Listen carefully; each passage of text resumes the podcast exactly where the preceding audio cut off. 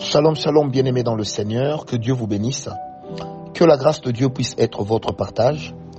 Je commence d'abord par présenter mes excuses pour la mauvaise qualité de l'enregistrement de la méditation que vous avez reçue hier. Et comme on ne sait pas toujours reprendre la méditation dans les mêmes termes, acceptez simplement de supporter cela et acceptons d'avancer. Vraiment, merci pour votre compréhension. Paix et grâce, paix et grâce. Bienvenue bien-aimés dans cette tranche de bénédiction matinale avec le serviteur de Dieu, Francis Ngawala, l'esclave volontaire, très volontaire de Christ. Je vous salue encore une fois. Bonjour, bon dia, bon matin, hello, hi, paix et grâce chez vous. Alors j'aimerais sans plus tarder vous proposer un texte dans la parole de Dieu, le même sur lequel nous sommes depuis voici deux matins déjà. Genèse 17, versets 6 à 7. La Bible dit, je te rendrai fécond à l'infini. Je ferai de toi des nations et des rois sortiront de toi.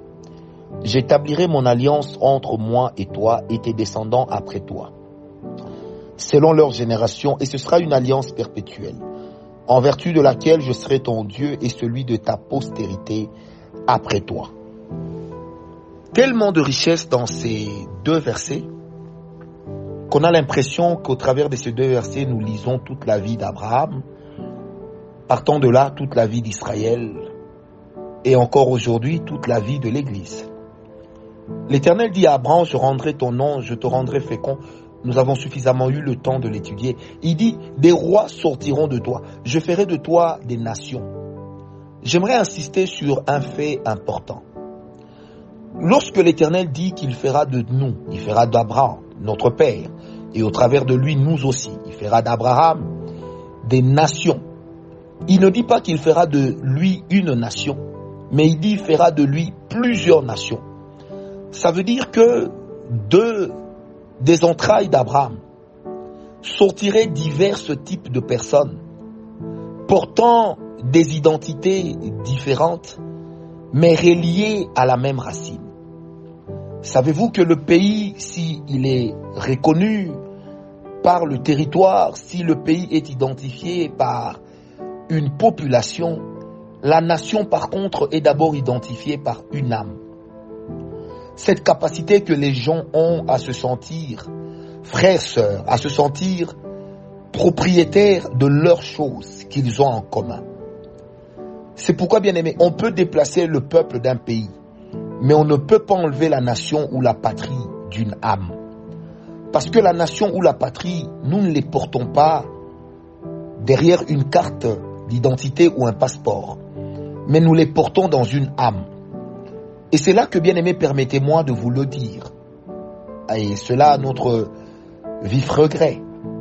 Combien de gens parmi nous, en réalité, n'ont pas de nation? Parce que leur âme n'est attachée à aucune terre.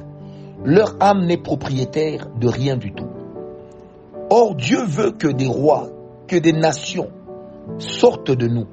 Ça veut dire qu'il est un, le Dieu de la diversité, deux, il est le Dieu qui, à la sortie des entrailles, permet à chacun de nos enfants, vu sous un angle spirituel bien sûr, de porter une identité qui lui sera propre, de porter une identité qui lui sera particulière et de porter une identité qui l'amènera lui aussi à donner un autre aura, un autre son à la voix de Dieu qu'il porte en lui. Je ferai de toi des nations, non pas une nation. On voit aussi en cela, je répète, on voit aussi en cela le plan de Dieu de ne pas sauver seulement un peuple par la mort de Jésus à la croix, mais de sauver aussi les autres nations. C'est là que nous comprenons pourquoi est-ce que l'apôtre Paul, dans Galates 1 et Galates 2, il est en train de dire que Pierre a été fait apôtre pour les Juifs, et moi, Paul, j'ai été fait apôtre pour les nations barbares, pour les païens, pour ceux qui sont au loin. Donc Dieu, dans sa pression, savait que Israël refuserait l'œuvre de la croix.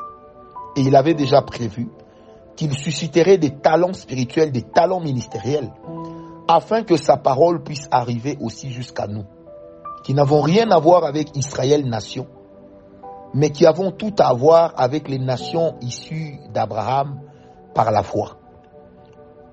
Ensuite, Dieu dit, des rois sortiront de toi.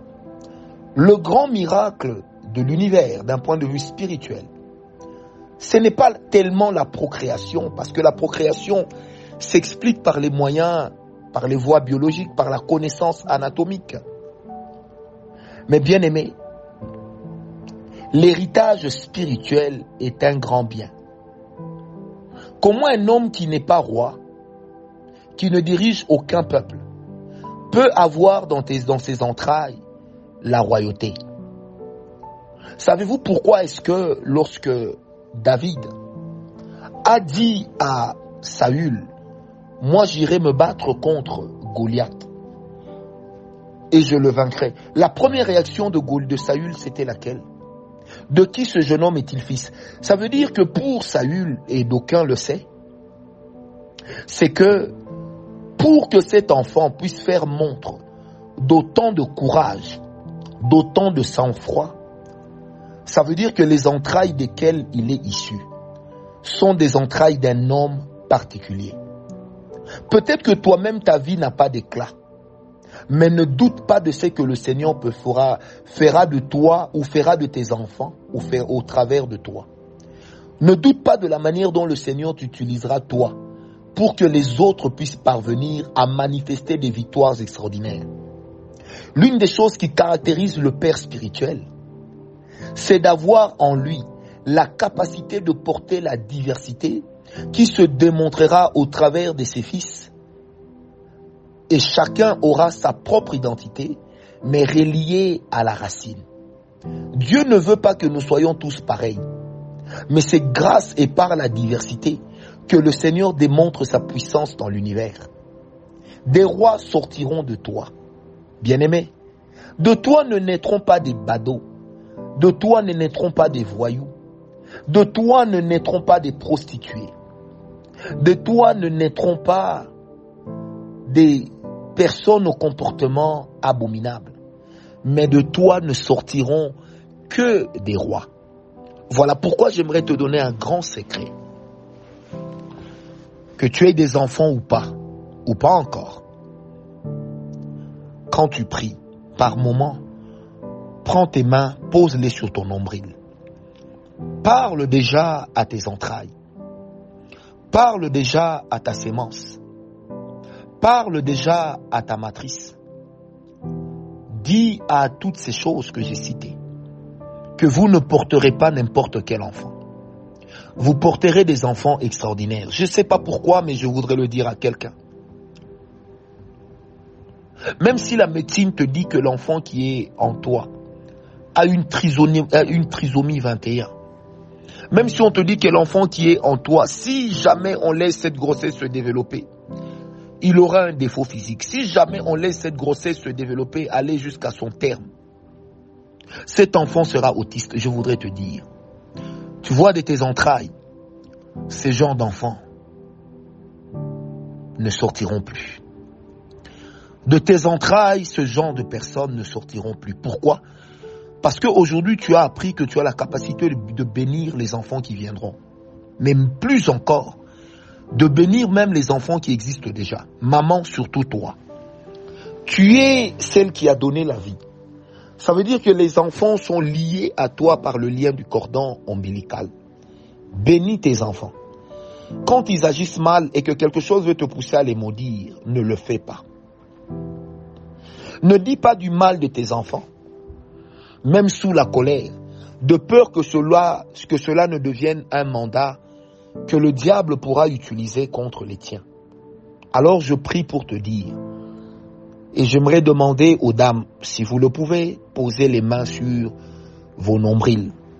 J'aimerais demander aux messieurs, si vous le pouvez, poser les mains ou une main sur votre nombril.